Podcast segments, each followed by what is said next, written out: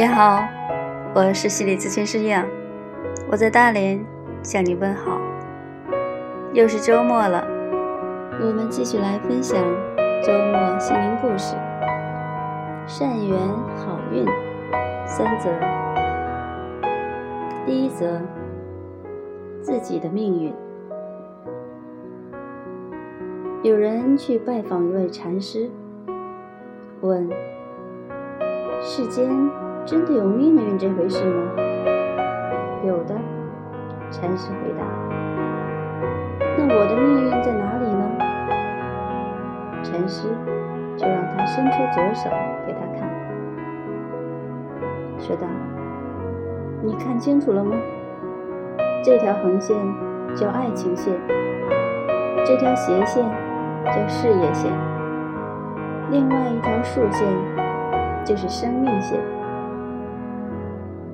然后，禅师又让他跟自己做一个动作。他把手慢慢的握起来，直到握得紧紧的。这时，禅师问：“你说，这几根线在哪里？”那人迷惑地说：“在我的手里啊。”命运呢？禅师问。那人终于明白，原来命运就在自己的手里。因此，只要自己不断的努力，多种善因，多结善缘，自会结出善果，带来好运。就如星云大师所言：“广结善缘，自会带来好运。”第二个故事，周杰伦的好运气。提起年轻的红歌星周杰伦，很多人可能会说，他太幸运了，他的运气真好。其实，周杰伦开始时的运气并不好，也并不幸运。他后来的好运气，完全是自己创造的。周杰伦三岁的时候就表现出了出众的音乐天赋，妈妈拿出积蓄为他买了钢琴，然后用棍棒教育的方法教周杰伦弹得一手好钢琴。一九九六年六月，他在台北高中毕业后，就到一家餐馆当服务生。服务生不好当，稍不留神就会遭到训斥。有一次，他拖着菜盘边走边听歌，一不小心与一位女服务员撞个满怀，女服务员的手被烫出个泡，大哭不止。餐厅经理赶来，狠狠地教教训了他一顿，又扣掉他半个月的薪水。这令他很难受，因为买唱片的钱不够了。周杰伦并没有因为音乐无用和地位卑微就停止对音乐的追求，他把差不多所有的工资都用来买唱片，把差不多所有的业余时间都用在音乐上，每天。都孜孜不倦地学习。不久，餐厅配备了钢琴，但是换了几位钢琴师，老板都不满意。周杰伦看准一个没人的机会，忍不住上去弹了一曲，不料马上被老板知道了。他的弹奏非常合老板的心意。于是，这个十八岁的男孩意外的当上了钢琴师。一九九七年九月，他的表妹为他介绍了一个伴奏的机会，但是他的演出并不成功，引致台下嘘声四起。周杰伦难受极了。可他并不灰心。不久，正是这家曾找他去伴奏的台湾阿尔法音乐公司请他写歌。他从最低微的音乐制作助理做起，却兢兢业业，毫无怨言。终于有一天，老板给他配备了办公室，让他专职写歌。他有了可可以圆梦的平台。创作欲一时如泉涌出，他创作了大量歌曲。然而，当他把这些歌曲拿给老板的时候，每一次，老板都失望的摇摇头。老板感到他的音乐天赋很好，可乐曲总是怪怪的，不讨人喜欢。对于自己创作了这么多的歌曲，老板却一首也没看中。他想放弃，他不愿意忍受这种屈辱。可是他也明白，如果放弃，就等于自己炒了自己的鱿鱼。他终于选择不放弃，屈辱反而激发了他的一股劲头。一连七天，他每天都创作一首歌。老板每天早晨八点上班的时候，准能见到他的作品。老板虽然觉得他的作品还不成熟，但是感动了。一九九八年，公司把他的歌曲《眼泪知道》推荐给刘德华。但是遭到拒绝，又把他精心创作的《双截棍》推荐给张惠妹，不料遭到了更加干脆的拒绝。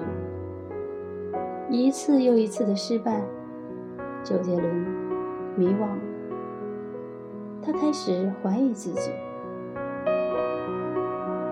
就在这关键的时候，老板对他说：“别忘了。”对音乐有独特的理解力，在迷惘的时候，这一句肯定的话语胜过了千金奖赏。一九九九年十二月，老板把他叫到办公室，对他说：“我给你十天时间，如果你能写出五十首歌，我就从中挑出十首，为你出唱片专辑。”感动之极，当下涌出一股拼命的热情，一首接一首的创作，十天之内，五十首歌曲终于创作出来了。老板很佩服他，也兑现了诺言。经过大半年的制作，他的第一张专辑制作出来了，刚一上市就一鸣惊人，被歌迷抢购一空，并得了。三项大奖，从此他的每张专辑都风靡歌坛，一发而不可收。二零零二年年初，在第八届全球华语音乐评选中，他被评为最受欢迎男歌手。此后，各种奖项频频光顾。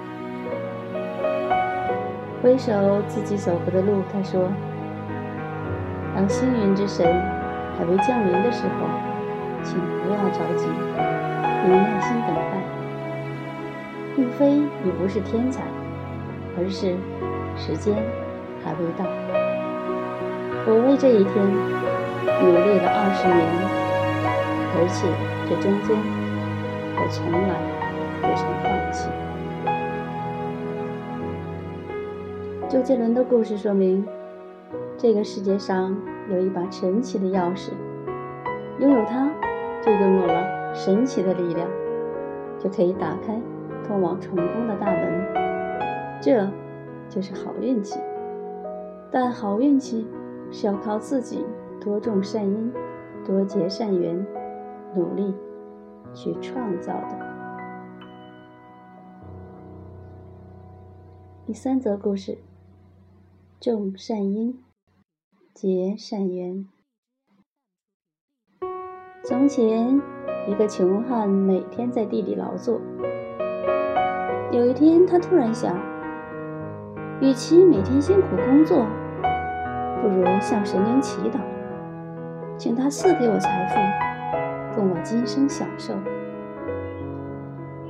他深为自己的想法得意，于是把弟弟喊，家业托给他，又吩咐他到田里耕作谋生，别让家人饿肚子。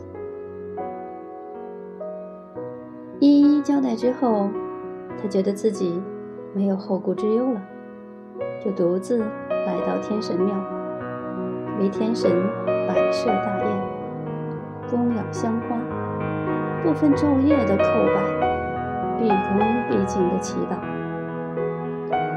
神啊，请您赐给我现世的安稳和利益啊，让我财神滚滚吧。”